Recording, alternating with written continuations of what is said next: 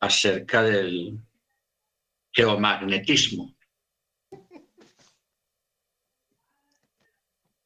Acerca del geomagnetismo.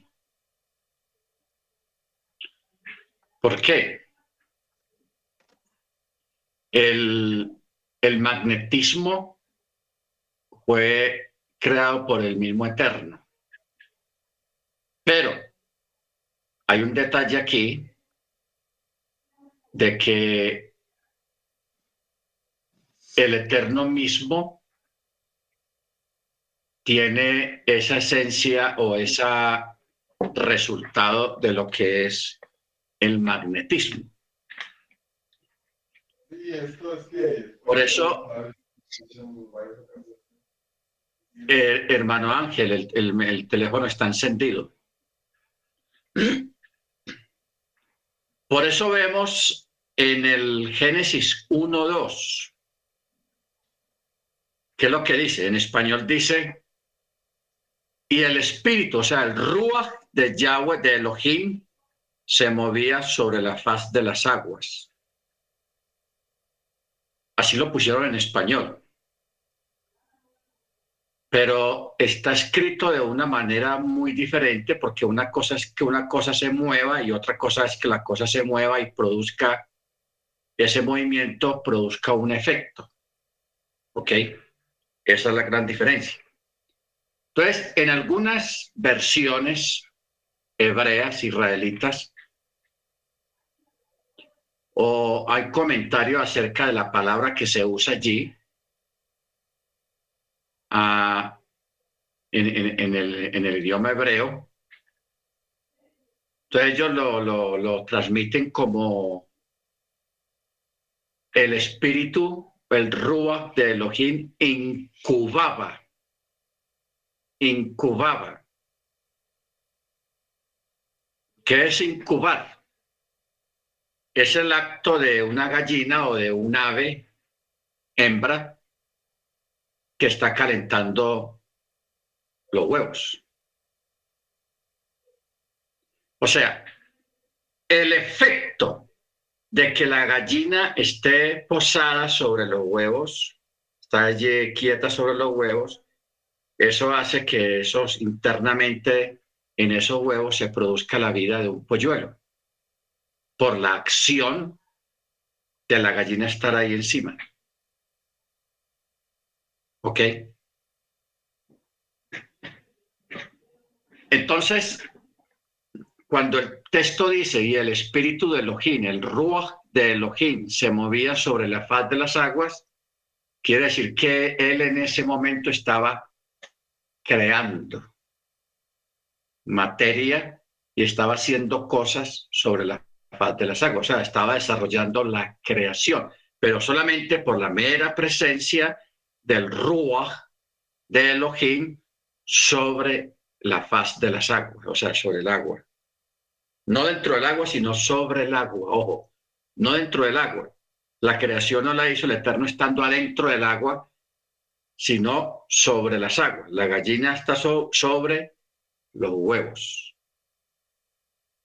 ¿Ok?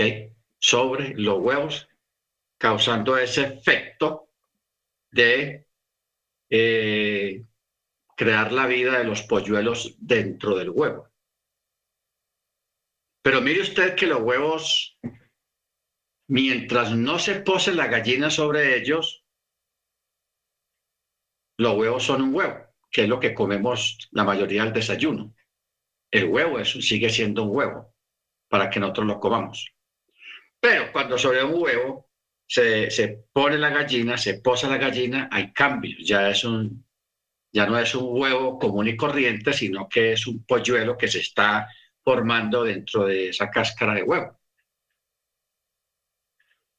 Nosotros, hermanos, tenemos también esa particularidad del magnetismo. Esa es una palabra que se le dio a lo que es tener influencia sobre las cosas. ¿Ok? sobre todo lo que nos rodea, nosotros tenemos influencia, tenemos ese magnetismo. Bendito sea el nombre del Eterno. La tierra Por eso la Tierra tiene magnetismo y ese magnetismo es lo que hace que las cosas funcionen en la Tierra. Que las semillas produzcan, que las frutas crezcan, que los animales crezcan, que los animales se reproduzcan. O sea, parte de ese magnetismo que hay en el mismo planeta Tierra es lo que produce también que todo el sistema de vida que hay en la Tierra funcione perfectamente. Porque hay algo, si se quitara el magnetismo, si el Eterno quitara el magnetismo que hay alrededor de la Tierra, se detiene la vida. Todo se detiene. Todo. O sea, una, semilla dejaría de germinar dentro de la Tierra. Un huevo dejaría de, de empollado dejaría de, producir el, polluelo. El, proceso del crecimiento de las plantas, de, la apertura de las flores cuando se abren, todo eso se detendría. Todo eso se detendría y causaría una catástrofe. Ahora, los que se acuerdan hace unos años, ¿cuánto hace que fue ese terremoto allá en Chile? El último terremoto que hubo en Chile, hermanos, que fue 9.8, o sea, el terremoto más fuerte que ha habido hasta ahora en la historia reciente fue el de Chile. 9.8 escala Richter, eso es una acabar con todo. El detalle de este terremoto, hermano, fue de que este fue tan potente y tan fuerte ese terremoto que movió el ángulo de la Tierra, o sea, corrió el ángulo de la Tierra como uno o dos grados. La Tierra se movió de su ángulo. Mire usted lo fuerte que fue el terremoto que movió la, la Tierra le hizo un leve movimiento, que eso no es nada para nosotros. Pero sí tuvo unos efectos muy negativos en la naturaleza. ¿Por qué? Porque las aves migratorias, esas aves que migran todos los años del norte de, Canadá y de Estados Unidos, hay una gran cantidad de aves que migran eh, precisamente en invierno. Antes de que caiga el invierno, todas las aves emigran buscando eh, lugares más cálidos, atraviesan México, atraviesan Centroamérica y llegan incluso aquí hasta Sudamérica.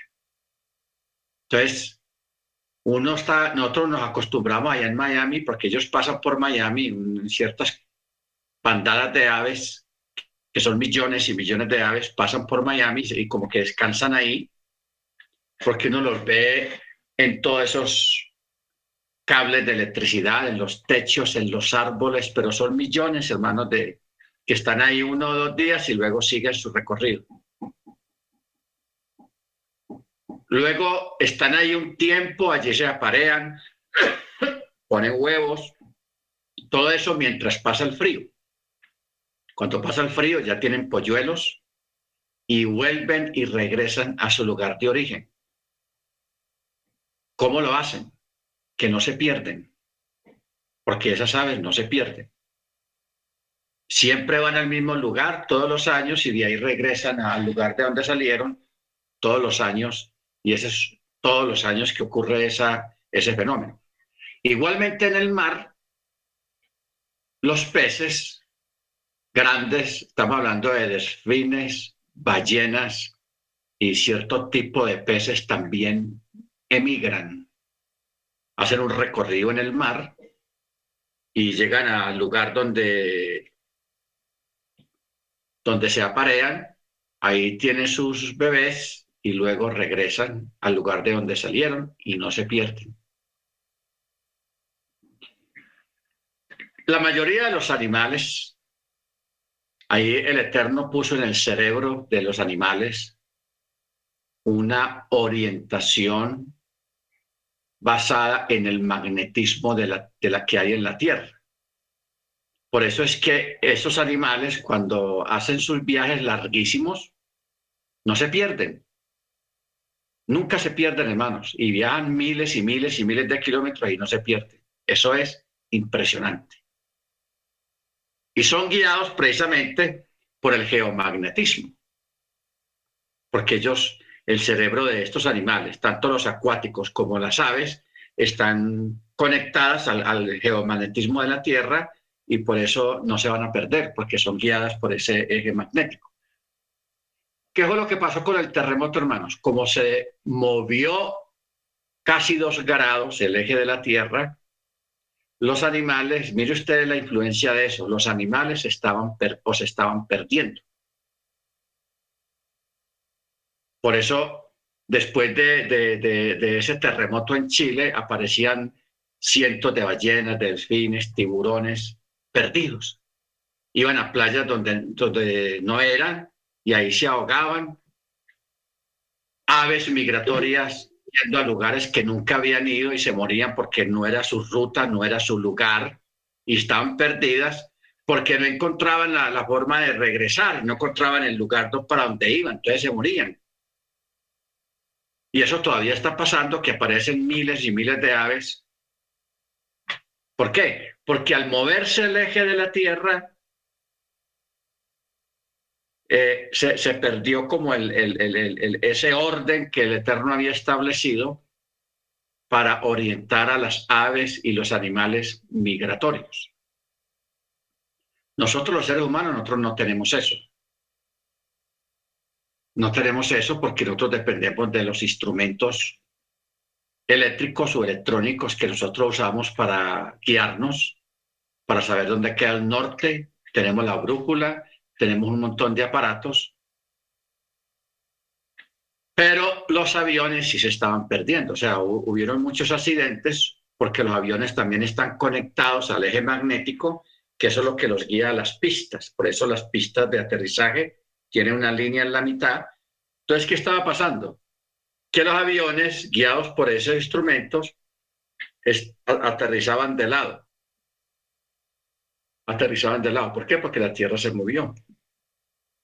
Entonces, poco a poco los animales están eh, recomponiendo eh, la vía para sus migraciones y en todos los aeropuertos hubo que hacer una corrección de acuerdo al movimiento del eje magnético de la Tierra para poder arreglar ese problema de, evitar accidentes en los aeropuertos, porque los aviones estaban aterrizando desviados hacia un lado, no así derecho, sino desviados.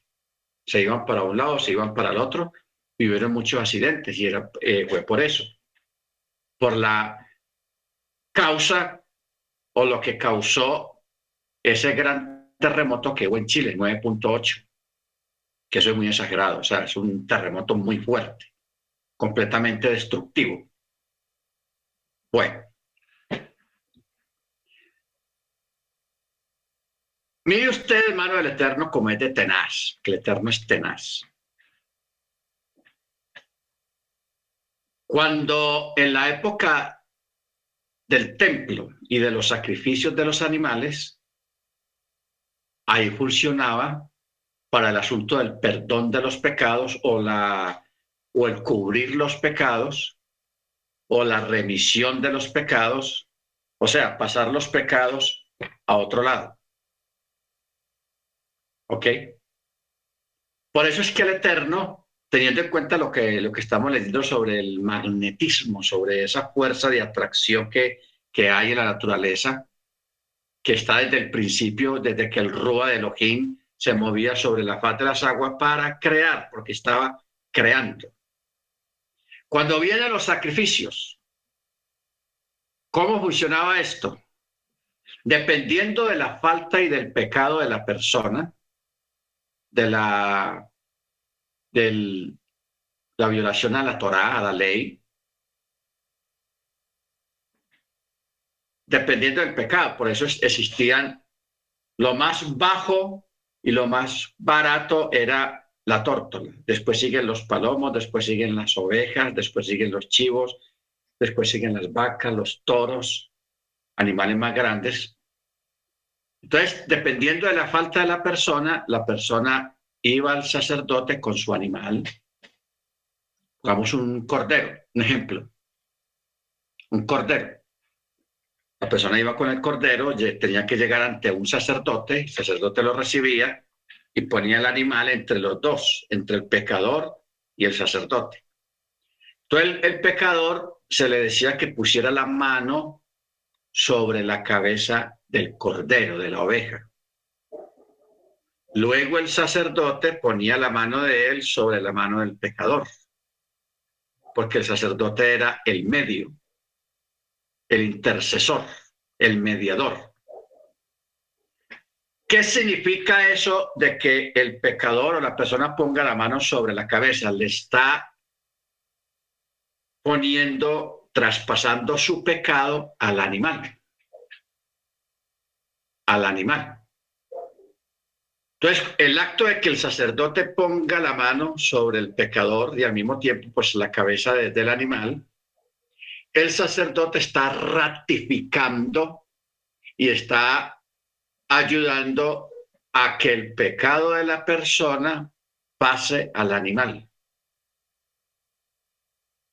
Luego, cuando ya se hacía esa operación y esa oración, porque eso era como una oración, entonces el animal lo llevaban allá adentro y lo sacrificaban en sustitución de la persona.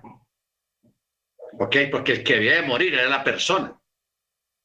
Tenía que ser sacrificada la persona por su pecado, porque se escribió y desde un principio se dijo, el alma que pecare, esa morirá. Pero el Eterno trajo un remedio, trajo un sustituto, trajo una oportunidad que fueron los animales aptos para ese tipo de sacrificios. Previamente, la persona antes de esa operación de poner la mano sobre el animal tenía que confesar delante del sacerdote la falta. Yo he pecado, yo hice esto, esto, esto, esto y esto, y bueno, entonces ya, ah, porque primero es la confesión, luego la transmisión se transmitía la falta al animal.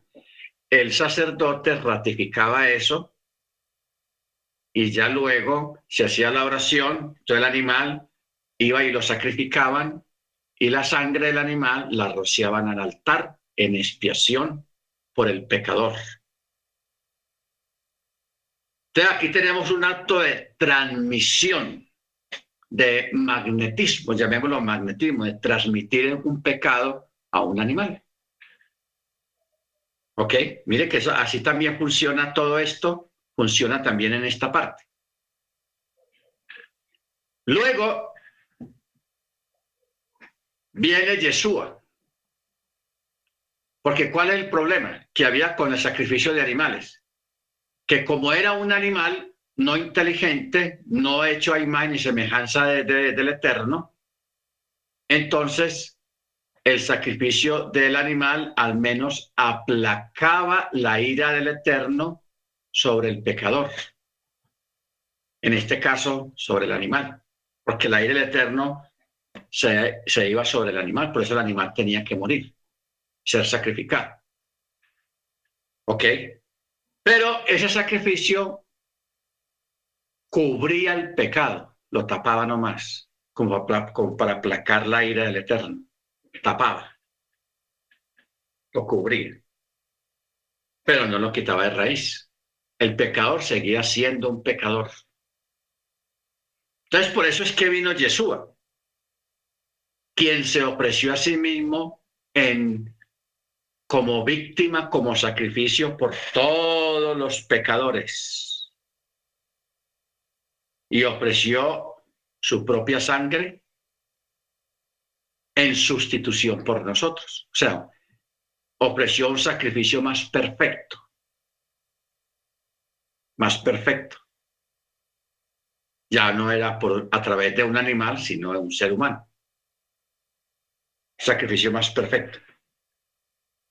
Entonces, Él ahora, todavía en este tiempo, a través de la primero del arrepentimiento y la invocación del nombre y la promesa del sacrificio allá en el madero, es que nosotros ya somos perdonados, limpiados, justificados delante del Eterno a través de la sangre de nuestro Adón Yeshua Hamachie. Sacrificio más perfecto. Entonces usted el poder que tiene esa sangre y el poder que tiene ese nombre, el nombre del Adón Yeshua Hamachia. Que aunque ese sacrificio se realizó hace cerca de dos mil años, todavía tiene vigencia. Y esa vigencia se hace palpable, se hace latente o obra cuando se invoca la sangre del Mesías y el nombre de la don Yeshua Hamachia, las dos cosas, no una sola, tienen que ser las dos. Para un caso de arrepentimiento por primera vez. Y ya la persona ya queda completamente santificada, justificada. Por eso Pablo dice, justificados pues por la fe. Tenemos paz para con Elohim por medio de nuestro Adón Yeshua Hamachí. ¿Ok? Por medio de él. Entonces, ¿qué ocurre? Esto no para aquí. Este, este asunto del, geomagnetismo o la influencia, la irradiación que, tenemos, que nosotros tenemos hacia nuestro alrededor. Eh, Alguna vez estuvimos hablando hace tiempos acerca de, esa virtud que tienen algunos animales. En este caso, las palomas. Y hay otro animal, ya me olvidó el nombre, uno que saca la sangre, que lo, ponen aquí como una babosa y se pone ahí en, alguna parte del cuerpo y absorbe la sangre y lo hace literal no sangre espiritual, no, sangre literal, la saca. Sanguijuela, pastor. La sanguijuela. Ok. Gracias, hermana. La sanguijuela. Esto lo usaban mucho los, los curanderos antiguamente los, y todavía lo usan en algunos lugares para tratamientos de, de, en asuntos de la sangre para sacar la sangre mala, porque la saca literalmente, la absorbe, porque este animal se alimenta de sangre. Entonces saca la sangre mala de la persona y la persona sin necesidad de cirugía ni de una aguja y en, la vena de acá, no, simplemente la absorbe. Con que el animal esté pegado en el lugar donde es, el animal absorbe la sangre mala y ya, bueno, hay una enfermedad, hermanos, que se llama la hepatitis. Y hay muchos tipos de hepatitis. Hay hepatitis A, hepatitis B, hepatitis C. La más maluca, la más peor, es la hepatitis C. Es la más fuerte, que mata gente. La hepatitis es una enfermedad que está relacionado con el hígado. Se concentra en el hígado. ¿Ok? Entonces, esto nos lleva, hermanos, a que hace muchos años en, Europa, en Estados Unidos, en Israel, los sabios, los ancianos, los rabinos, han, le ha tocado luchar en contra de la medicina moderna o la burla y la incredulidad de la medicina moderna, metiendo palomas de contrabando con mentiras allá a un hospital para tratar a algún enfermo, algún paciente con las palomas para quitarle la hepatitis. Cuando la enfermedad es muy fuerte o muy avanzada dentro del paciente, hay que llevar aproximadamente por ahí unas 13, 14 palomas. Si, es una, si el paciente es una mujer, se lleva una paloma hembra. Si el paciente es un varón, se lleva una paloma macho. Las palomas tienen que estar lógicamente en, buen estado de salud, no se pueden palomas enfermas. Entonces la paloma se pone en el estómago cerca del ombligo, cerca del ombligo. Se pone ahí la, la paloma. Entonces la paloma, en cuestión de minutos, absorbe la enfermedad y la paloma se muere. Luego ponen otra paloma, o sea que en, una, en un lapso por ahí de 40 minutos se pueden poner 14 palomas hasta que se ponga la, una paloma que, que no le haga nada, que no le pase nada a la paloma, es porque ya la persona se curó. Ya le, la, la, paloma le, absorbe la enfermedad de una forma sobrenatural. Eso es una cosa que no tiene explicación porque no hay cirugías, no hay eh, nada intravenoso, sino que la absorbe. La absorbe. Entonces, usando este método que es muy antiguo, han curado miles y miles de personas allá en Israel, en Europa, en, en esos hospitales porque la mayoría de los hospitales judíos o fundados por israelitas se llama Mont Sinai. O sea, Monte Sinaí, así se llama. Allá en Manhattan, cerquita de Manhattan, donde vivía la hermana Senia, tirando hacia el, hacia hacia Westchester, hacia el lado de allá, mirando para New Jersey o para el Amén, pastor. Hay un hospital que se llama Montesinaí, Monsain, Monsaina.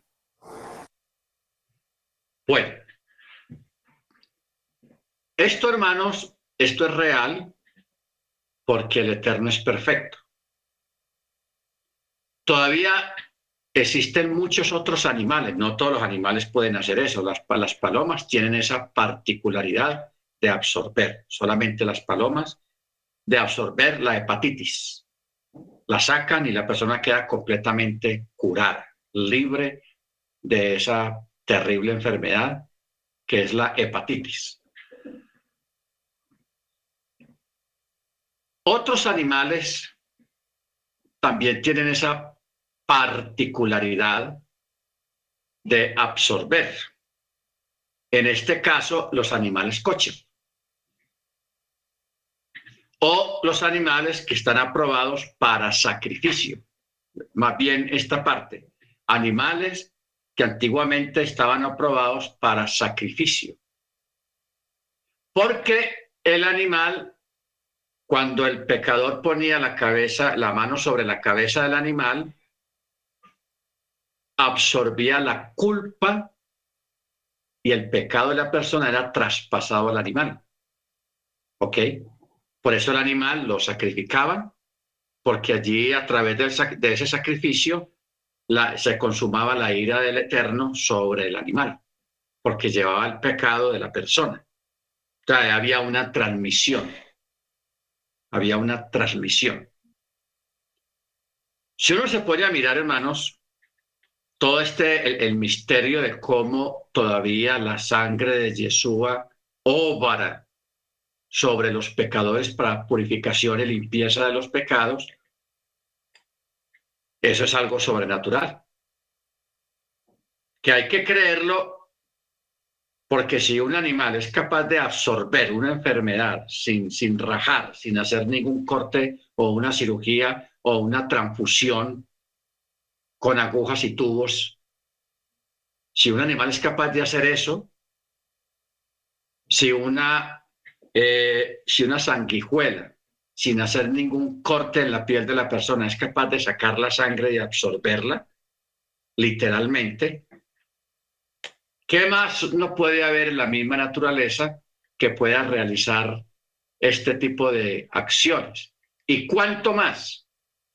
Cuando hablamos acerca de la sangre del Mesías que nos limpia de todo pecado. Bueno, entonces, ya esto, ¿a dónde nos lleva? Nos lleva a la doctrina o la enseñanza dada por Rab Shaul acerca de la imposición de las manos. O sea, así como el sacerdote ponía las manos sobre, ponía la mano sobre la mano del pecador que estaba sobre la cabeza del animal, del cordero, de la vaca o del palomo o, la tórtola, que eso es una, algo que nosotros ya lo sabemos, lo conocemos porque está en las escrituras. Eso no se ha terminado todavía. Ha cambiado el motivo, pero la esencia de la imposición de las manos continúa en pie. Continúa en pie.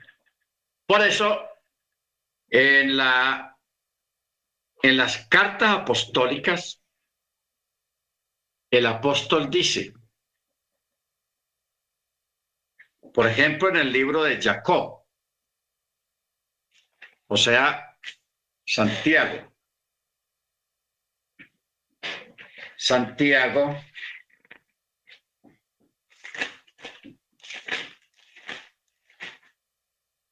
Eh, está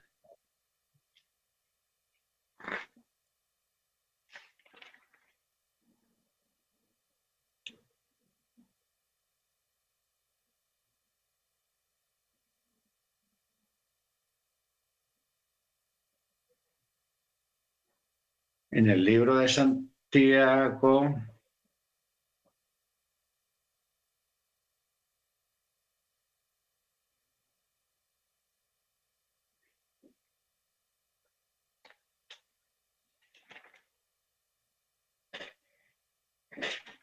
Capítulo 5, Santiago 5, verso 14. Mire lo que dice.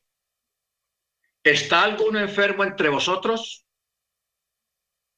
Mande llamar a los ancianos de la Keilah, de la congregación, oren por él ungiéndole con aceite en el nombre de la don Yeshua. Y la oración de fe sanará al enfermo y el Eterno lo levantará y si hubiere cometido pecados, le serán perdonados. O sea que hay una remisión de los pecados.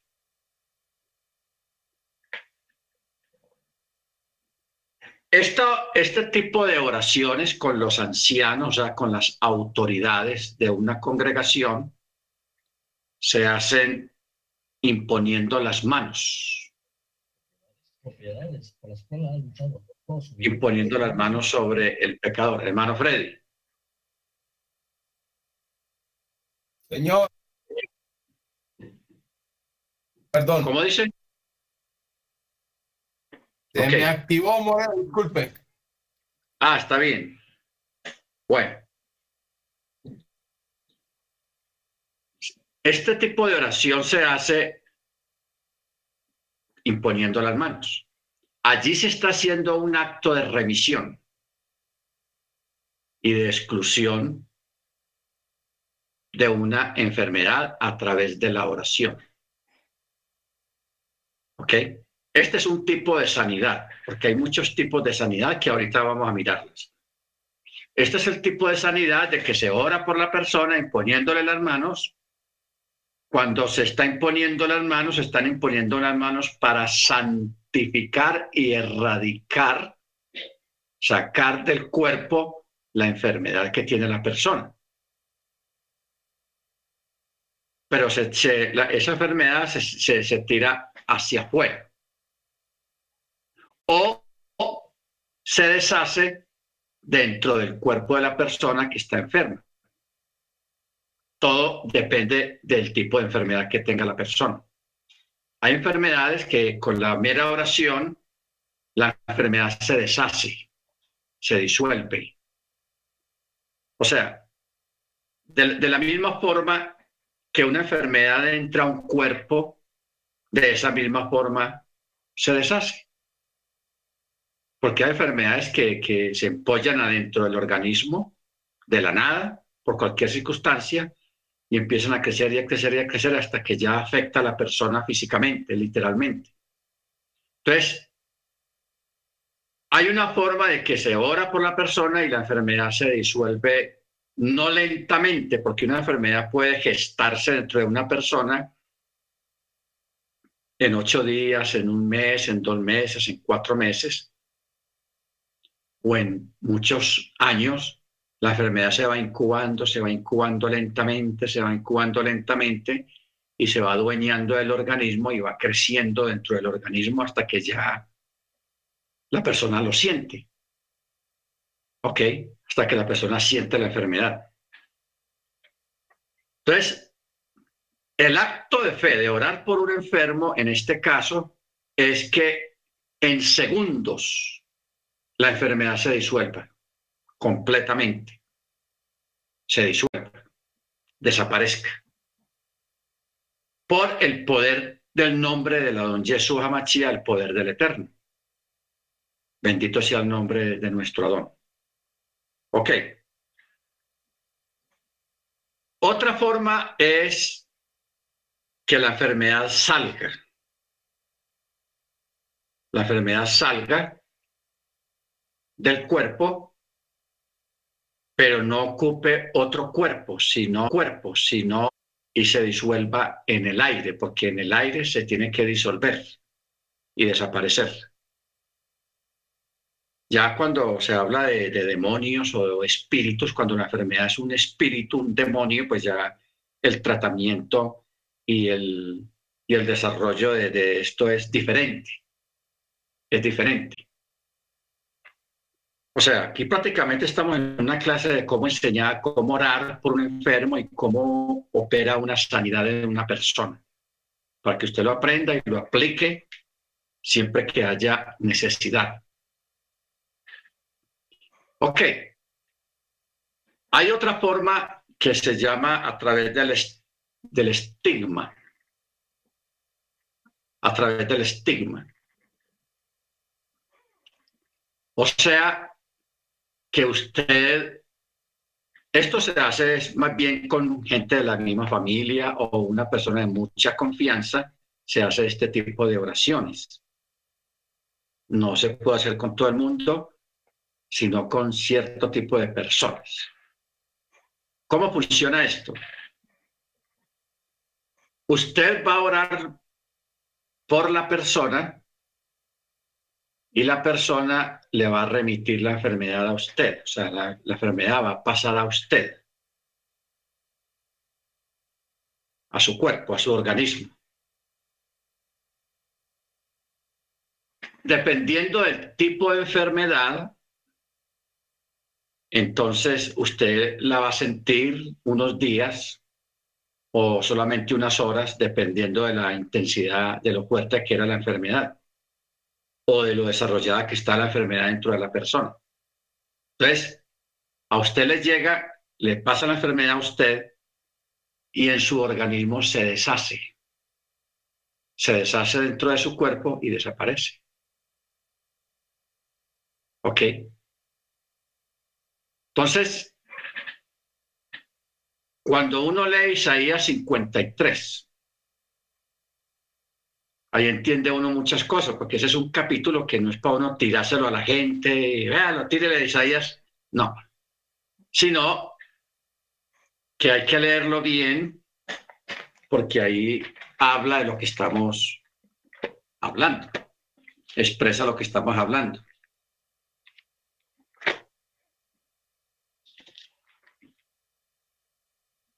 Isaías 53. A partir del verso 3. Yo creo que usted tenga presente todo lo que hemos visto hasta este momento en esta clase. Lo que logre recordar.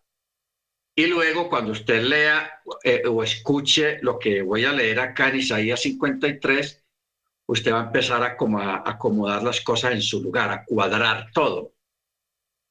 Dice así el verso 3, despreciado y desechado entre los hombres, varón de dolores, experimentado en quebranto. Escondimos de él el rostro, fue menospreciado y lo tuvimos por nada. De mí lo que es el verso 4. Él mismo cargó o llevó nuestras enfermedades y llevó nuestros dolores. Lo que acabamos de hablar de la última parte, de, que la enfermedad de otra persona le pase a usted y en usted se disuelva. ¿Ok? Yeshua lo hizo, o sea, Yeshua ya lo hizo. La diferencia entre nosotros y Yeshua es que él lo hizo por todo el pueblo israelita, por todas las personas, como, como quien dice, una puerta abierta para todo aquel que se acerque. ¿Ok? Entonces, mire como dice, declaro el texto, Él cargó, llevó nuestras enfermedades, llevó nuestros dolores. O sea, sintió nuestros dolores. Y nosotros lo consideramos como herido, azotado y humillado por Elohim. Todas aquellas heridas, porque al, primero le infligieron heridas externas. Bueno, la primera herida fue la interna en el corazón, la maldad que él vivió de aquella generación. Eso fue tenaz, eso duele en el corazón. Luego vienen las heridas externas, que son los azotes, los latigazos, los golpes que a él le daban los soldados romanos. Esos golpes eran para nosotros. Nosotros debimos de haber sido los que deberíamos haber sido golpeados, pero él se ofreció, él puso la cara por nosotros, él puso el cuerpo, lo que era para nosotros, él lo puso, puso su cuerpo por nosotros. Por eso dice esta parte del texto, nosotros lo consideramos como herido, como azotado y humillado. Pero él fue traspasado cuando se, dice la palabra traspasada, eh, está hablando, algunos teólogos dicen que está hablando de la espada esa, eh, la, lanza esa con la que le hicieron un corte en el costado. No, le traspasaron el alma. ¿En qué sentido? El dolor del menosprecio, del odio, de la burla, de las expresiones de odio, porque a él le dijeron cosas muy malucas. A él le dijeron bastardo, este bastardo, ¿qué nos va a decir a nosotros? O sea, le dijeron cosas muy desagradables, hijo de fornicación. Eh, en fin, a él lo insultaron y lo trataron muy mal, muy mal sabiendo él a qué venía, que él venía a salvar la gente y, la, y la misma gente que él iba, quería salvar lo estaba tratando mal. Eso es una cosa dura, eso es duro. Entonces, por eso él dice, pero él fue traspasado por nuestras transgresiones, molido por nuestros pecados, y el precio de nuestra paz cayó sobre él. Cayó sobre él. O sea, el castigo que era para nosotros, que nos concedió paz a través de él, todo cayó sobre él. ¿Ok? Y por su herida fuimos nosotros curados, o sea, sanados. Por su herida fuimos nosotros sanados. ¿Ok? Entonces, hermanos, hay algo que, bueno, podemos mencionarlo. El ombligo. El ombligo que todos tenemos, porque si usted no tiene ombligo, entonces usted fue creado o, es un extraterrestre, un IT. Pero todos tenemos ombligo. ¿Qué prueba que somos humanos? uno piensa, hermanos, que el ombligo, pues, ¿por qué el Eterno no permitió que, que no quedara el ombligo ahí, sino una, que la piel quedara normal ahí en, la, en el área del ombligo? Pero el ombligo siempre está ahí, quedó visible. El ombligo quedó visible con un propósito. Y es que el ombligo todavía funciona y el ombligo está conectado con todo el resto del cuerpo internamente. Porque ¿cuál es el detalle de las palomas? Con el caso de la hepatitis. Que la paloma hay que ponerla casi, casi exactamente a la altura del ombligo. ¿Ok? A la altura del ombligo se pone la paloma porque por ahí es que sale todo. Por ahí sale todo. Entonces, hermanos, esta, esta parte del ombligo, la, la ciencia hoy en día pues la tienen menos porque no piensa nada, eso está ahí como un recuerdo nomás de que somos seres humanos y que pero no, el ombligo todavía tiene muchos usos para asuntos de sanidad y para asuntos que, sí, más que todo, que tienen que ver con la sanidad, con la salud. Bendito sea el nombre del Eterno. Por eso no es bueno lo, que pasa hoy en día, que los muchachos y, y las niñas o las mujeres se pone una argolla ahí en el ombligo, o sea, se, se rompen el ombligo y se pone una argollita ahí, esos aros que se ponen, eso no se debe hacer. Para nada. Porque el, ombligo, ahí donde está, tiene que estar exento de, de cualquier estorbo, de cualquier influencia metálica y de otras cosas, porque el ombligo todavía tiene su función y a través del ombligo se operan muchas sanidades y muchas cosas que tienen que ver con la liberación, con la liberación. Ahora, la, la, parte que estaba hablando de esta clase, que la palabra clave es el magnetismo o el geomagnetismo, o sea, la fuerza de repeler o la fuerza de atracción. La fuerza de atracción. O la influencia que nosotros tenemos sobre los objetos y las plantas que nos rodean. Que nos rodean. Entonces,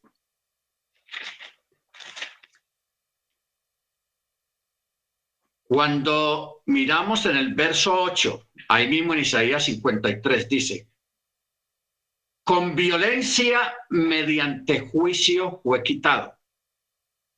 Y de su generación, ¿quién consideró que fue cortado de la tierra de los vivientes y llagado por la transgresión de mi pueblo? Y dispusieron su sepultura con los impíos, pero con el rico fue su tumba, aunque nunca hizo maldad ni hubo engaño en su boca le plugó al Eterno, o sea, le plació quebrantarlo y someterlo a padecimiento cuando se haya puesto su vida en sacrificio expiatorio, verá su descendencia, vivirá por largos días sin fin y la voluntad de Yahweh triunfará en su mano. Gracias a la aflicción de su alma, verá la luz y quedará satisfecho. Por su conocimiento, mi siervo el justo justificará a muchos y cargará con los pecados de ellos. Interesante. Por tanto, yo le daré parte con los grandes y con los fuertes repartirá despojos, por cuanto derramó su vida hasta la muerte y fue contado entre los pecadores, habiendo cargado el pecado de multitudes y orado por los transgresores. Regresando a lo que hablábamos ahora de llamar los ancianos, impongan las manos sobre, los, sobre el enfermo, este es un acto de remisión. O sea, los ancianos están cometiendo o están haciendo un acto muy parecido al que realizaban los sacerdotes cuando antes del sacrificio del animal, destinado para el sacrificio. Con ese acto de poner las manos, de que el pecador ponga la mano sobre la cabeza del animal para transmitirle el pecado al animal. Y luego el sacerdote ponía la mano sobre la mano del pecador para ratificar el asunto y para mover el pecado, o sea, darle el, libre movimiento del pecado de la persona que cayera sobre el animal. Por eso es que decíamos ahora con el asunto de las palomas, de la hepatitis, porque sería bueno pues, hacer un comentario un poco más, más fluente sobre esto. Porque en, estos hospitales, cuando ya esta, este tipo de sanidad se hacía ya público, la, a la paloma le hacían una autopsia y abrían la paloma, un, un veterinario especialista, y le miraba el hígado. Le miraba el hígado y el hígado estaba completamente destrozado, o sea, la, enfermedad que tenía la persona le pasaba al animal y lo pasaba dentro del organismo del animal al hígado y, lo, y, mataba al animal porque el animal no resistía a esa enfermedad. O sea que el animal moría también en ese, en ese proceso. Por eso se sabía que la persona ya estaba curada cuando ponían ya una paloma y la paloma no, no le pasaba nada, no moría. Era porque ya no había nada que sacar, porque la persona estaba completamente libre de la enfermedad. ¿Ok? Libre de la enfermedad. Bueno, cuando uno hace esto del estigma, eso se, se, le, llama estigma, pero aquí entre nosotros, a nivel bíblico, se les llama remitir. Remitir. ¿Ok? Hacer una remisión. Pero ya no de pecado, sino de alguna enfermedad. Cuando la enfermedad pasa al voluntario, al orante, al que está haciendo este acto de misericordia, porque es un acto de misericordia también, porque se expone uno bastante. La persona que haga esto tiene que estar completamente saludable o sea, estar bien físicamente, no raquítico, porque lo tumba, sino bien saludable y porque dependiendo del tipo de enfermedad va a entrar en el cuerpo de la persona que hace la oración y si la persona no está bien físicamente le, le puede lo puede enfermar y le puede ir mal. ¿Ok? Entonces, por eso la persona tiene que estar bien físicamente, bien saludable, habiendo hecho ayuno, oración, puede hacer ese acto. Y la enfermedad, hermanos, se va disolviendo dentro del cuerpo del orante, de la persona que hizo la oración. Empieza a disolverse. Dependiendo del estado físico de la persona, se va disolviendo lentamente o se va disolviendo rápido. Todo depende del estado físico y también de la parte espiritual, la parte espiritual de la persona. Bendito sea el nombre de Eterno. Esto es una cosa, hermanos, que los judíos y ahora nosotros siempre lo han manejado toda la vida, toda la vida, y nosotros pues somos el fruto de eso, porque Yeshua llevó nuestras enfermedades. Ahora, yo creo que, que seamos conscientes de una cosa, hermanos. Una cosa es nosotros enfermarnos por descuidos y por mala alimentación, porque estamos comiendo lo que no debemos de comer. Ojo con eso, porque ahí se cumple un dicho que dice que a Dios rogando con el mazo dando. O sea, comiendo mal y enfermándose, diciéndole, Señor, sáname, sáname, Señor, vengan hermanos, oren por mí. Y la persona coma y coma como no debe comer, lo, lo que no debe comer, entonces eso sí no funciona. No funciona. ¿Ok?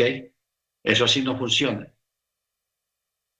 Porque es que hay enfermedades, hermanos, que, que realmente nosotros mismos nos las provocamos por nuestros desórdenes de vida o desórdenes de carácter alimenticio en la dieta que no estamos comiendo bien. ¿Ok? Hay que tener cuidado con eso. Hay que tener cuidado con esa parte. Ya cuando son enfermedades de carácter hereditario, que se heredan, o enfermedades incidentales, que usted estaba en un lugar equivocado y lo picó un animal contaminado y y ahí le entró la enfermedad al, organismo y todo eso, pues ya eso sí puede y vale la pena hacer una oración por una persona que está en una condición de estas, bajo estas circunstancias. Bajo estas circunstancias. ¿Ok? Ahora, algo que nosotros debemos de tener en cuenta es de que no es obligatorio que la persona sea sanada. Hay veces que usted va a tratar de hacer, de hacer una revisión de una enfermedad sobre una persona y no pasa nada. No ocurre nada. ¿Qué está pasando ahí? ¿Será que lo hice mal, hice mal la oración o no tengo fe? No, no se trata de eso, sino que es la voluntad del Eterno que esa persona tenga esa enfermedad por represión, por castigo, por universidad espiritual, porque el Eterno está tratando de enseñarle algo a esa persona a través de una enfermedad, etcétera, etcétera. Uno no, realmente uno no sabe, eso para nosotros es un misterio, qué tratos tiene el Eterno con, con esa persona. ¿Ok? ¿Qué tratos tiene el Eterno con esa persona? ¿O qué circunstancia hay alrededor de esa enfermedad que la persona tiene? Como nosotros no sabemos nada de eso, nosotros prácticamente todo lo hacemos por fe. Lo hacemos por fe. Y el Eterno, cuando Él quiere honrar esa fe y quiere liberar a la persona, Él lo hace a través suyo. Y honra la fe, honra tu oración y tu acto, y la persona va a quedar libre usted también va a quedar libre. Baruch Bendito sea su nombre. Entonces, es importante esto, hermanos, pero vuelvo y repito, no hacerlo a la ligera, tener mucho cuidado, tener un buen estado físico y también, dependiendo de las costumbres alimenticias que tenga la persona, también inciden mucho en que usted lo haga o no lo haga, porque si usted va a orar por una persona desordenada, una persona que no le pone cuidado a su vida, a sus cosas, que no es organizado en sus cosas y se alimenta mal, y etcétera, etcétera, no, no vale la pena. No vale la pena hacerlo. ¿Ok? ¿Por qué? Porque la persona va a seguir en ese desorden. Entonces, ¿para qué? No justifica. Amén. No justifica realmente hacer una cosa de esas, exponerse uno, porque es una, uno se expone. Bendito sea el nombre del Eterno. Muy bien. Ahora, cuando hay un intercambio de información química y física entre las células, lo cual desarrolla el movimiento de las cosas en nuestro organismo y en nuestra mente. Por eso es tan importante la alabanza, a la, alabar al Eterno y alegrarnos en las fiestas. Acuerden lo que hemos hablado acá. La alegría en las fiestas es un mandamiento, o sea, el alegrarse es un mandamiento. ¿Ok? El alegrarse es un mandamiento, alegrarse en Texas, en Sukkot, en Chabuot, en la fiesta de las trompetas, Yom Teruah. Es un mandamiento alegrarse en esas fiestas. Porque no olvide, hermano, lo que estuvimos enseñando hace días, que el espíritu de profecía entra dentro de una persona cuando la persona está alegre, está contenta o está contento en medio de una celebración. Ahí es donde entra el espíritu de profecía. El, espíritu de profecía no entra dentro de una persona que está nostálgica, que está enguayabado, que está tristón, que está eh, eh, amargado. No. Ahí no se va, no se va a, sentir la cercanía de la, el espíritu de profecía. Ahora, mira dónde nos lleva esto, hermanos. Eh, para, para mí, pues a mí personalmente, no sé al hermano Freddy, la hermana Vanessa, eh, bueno, aquí no están todos los de aquí. Bueno, que en estas últimas fiestas que hemos tenido, que realmente la hemos pasado espectacular, en un desborde de, mucha alegría, al menos pues lo que yo he sentido. Eh, esos son los escenarios, cuando hay una gran alegría y una libertad, o sea, que uno se olvida de tantas cosas que está concentrado en la fiesta, en la, alegría, bendito el Eterno. Ese es el escenario perfecto para que fluya el Ruach, el Espíritu, en nosotros. O sea, en nuestra mente y en nuestro cuerpo. Que eso trae, es lo que trae sanidad trae sanidad. O sea, lo, que la, palabra que yo acabo de decir acá.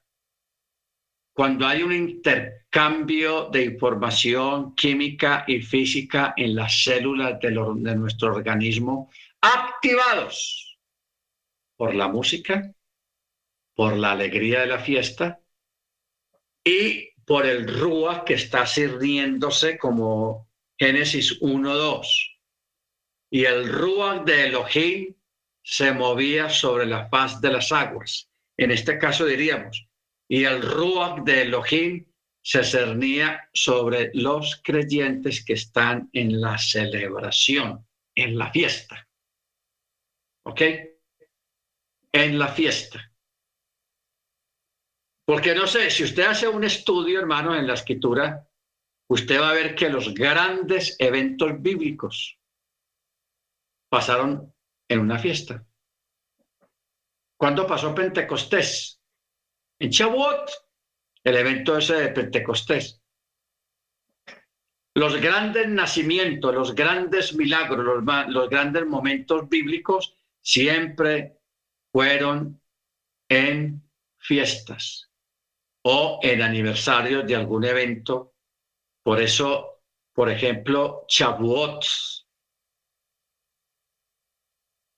¿Cuál es el, momento cumbre de Chabuot? La entrega de la Torah en el Sinaí. Porque en el Sinaí, aunque no se había dado la Torah todavía oficialmente reglamentada o ratificada, porque apenas estaba ratificando ahí en el Sinaí, pero eso fue en Chabuot. ¿Cuándo salió el pueblo hebreo de, de Egipto? Pesach grandes momentos. Entonces, cuando uno examina todos esos detalles Cuando Abraham iba a ofrecer a Isaac, eso, eso era una fiesta. Era un día de, que más adelante sería una, una fiesta. Y el lugar donde se hizo eso, ahí va a ser construido el templo.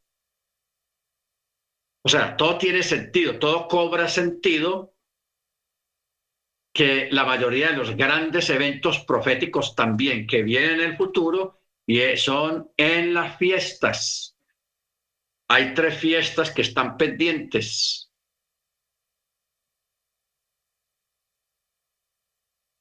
Eh, Yom Teruah, Yom Kippur, Sukkot. Que Sukkot es la fiesta de, de, de, la, de las bodas del Cordero la gran cena.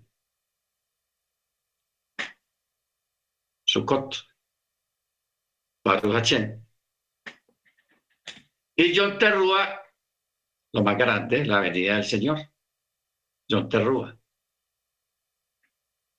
Entonces, por eso es importante, hermanos, la alegría. Y la alegría, no olvidemos que la, hay una enseñanza, yo no, aquí no la he dado todavía, Sí, yo creo que no, no la hemos dado. Yo sí la llegué a dar allá en Miami, pero aquí no. La alegría trae sanidad al cuerpo, al espíritu. Y la alegría también trae la presencia del Ruach HaKodesh y el espíritu de profecía en medio de nosotros. Amén. La alegría. Yo entiendo, yo sé que para muchos de ustedes no es como momento de estar muy alegres porque hay situaciones, hay un problema, hay una necesidad o hay una enfermedad o hay algo que realmente nos impide eh, eh, sentirnos alegres, pero cuando sobrepasamos esas cosas y nos concentramos en la alegría de la fiesta, la alegría del Shabbat, superamos eso. Y eso es obediencia al mandamiento. Y eso es ir más allá de lo normal, traspasar los linderos de la vida humana y de las circunstancias humanas para entrar en el trono de la gracia, para entrar al trono del eterno. Que ahí nos va a ir mejor y ahí es donde se van a resolver muchas cosas. Baruch Bendito sea su nombre. Bueno, vamos a alguien quiere aportar algo o preguntar algo, bien pueda, puede hacerlo.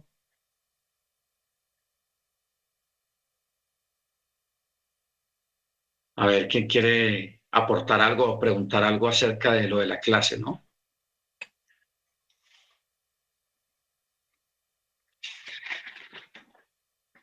Bueno, está bien. Eh,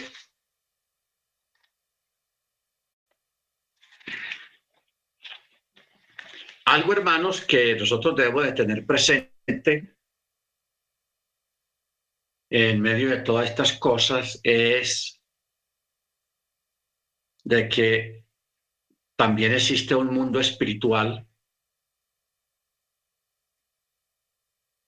que está regido por entidades espirituales opuestas. Los primeros son los malajim, los ángeles. Y lo otro son los demonios o los espíritus inmundos, que también se les llama los espíritus errantes que Yeshua lo dijo.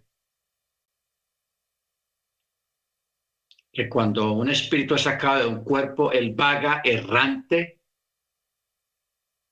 y luego dice, ah, voy a ir donde, donde me sacaron, a ver cómo está la cosa por allá. Y él va, y si ve que la casa no fue ocupada, él va y busca otros peores que él, para hacerse más fuerte, y dice el texto, Yeshua dice que la condición de la persona va a ser peor de lo que estaba antes. ¿Ok?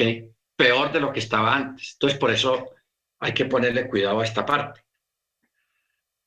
¿Ok? Bendito sea el nombre del Eterno.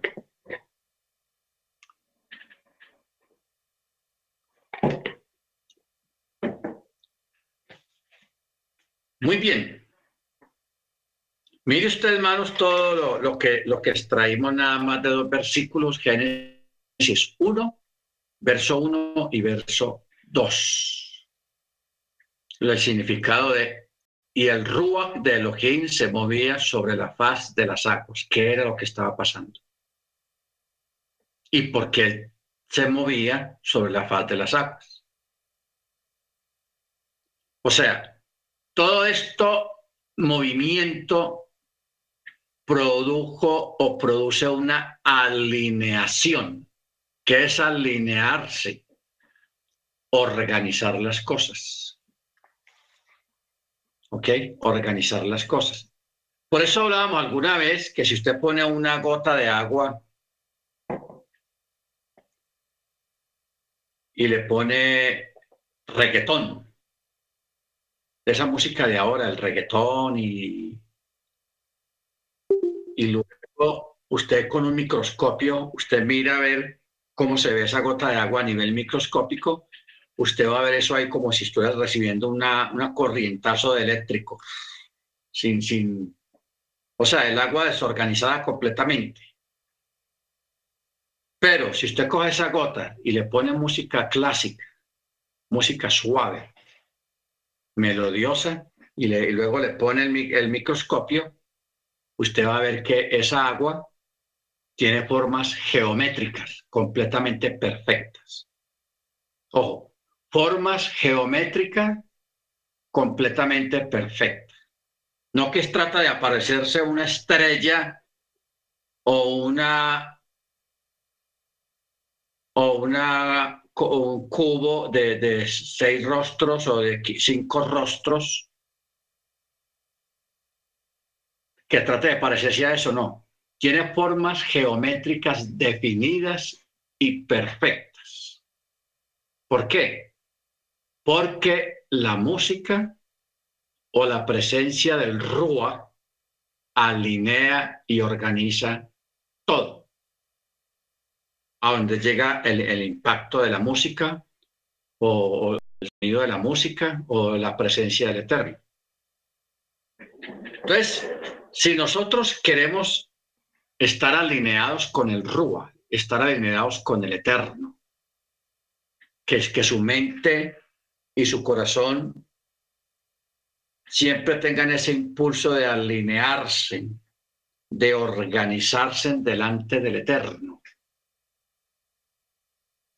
Porque hay veces uno, uno, una persona creyente toma decisión, yo me voy a alinear, yo me voy a consagrar, yo voy a organizar mis cosas. ¿De dónde cree usted que salen esas ideas, esos pensamientos?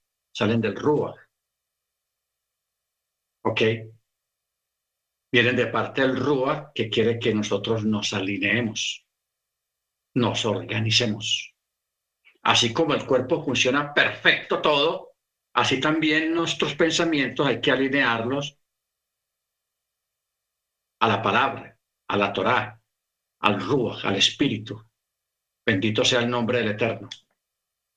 Entonces, hay que andarle a eso, hermanos, y que sea el Eterno bendiciéndonos y ayudándonos a entender y aprender todas estas cosas y llevarlas a cabo. Hacerlo. ¿Ok?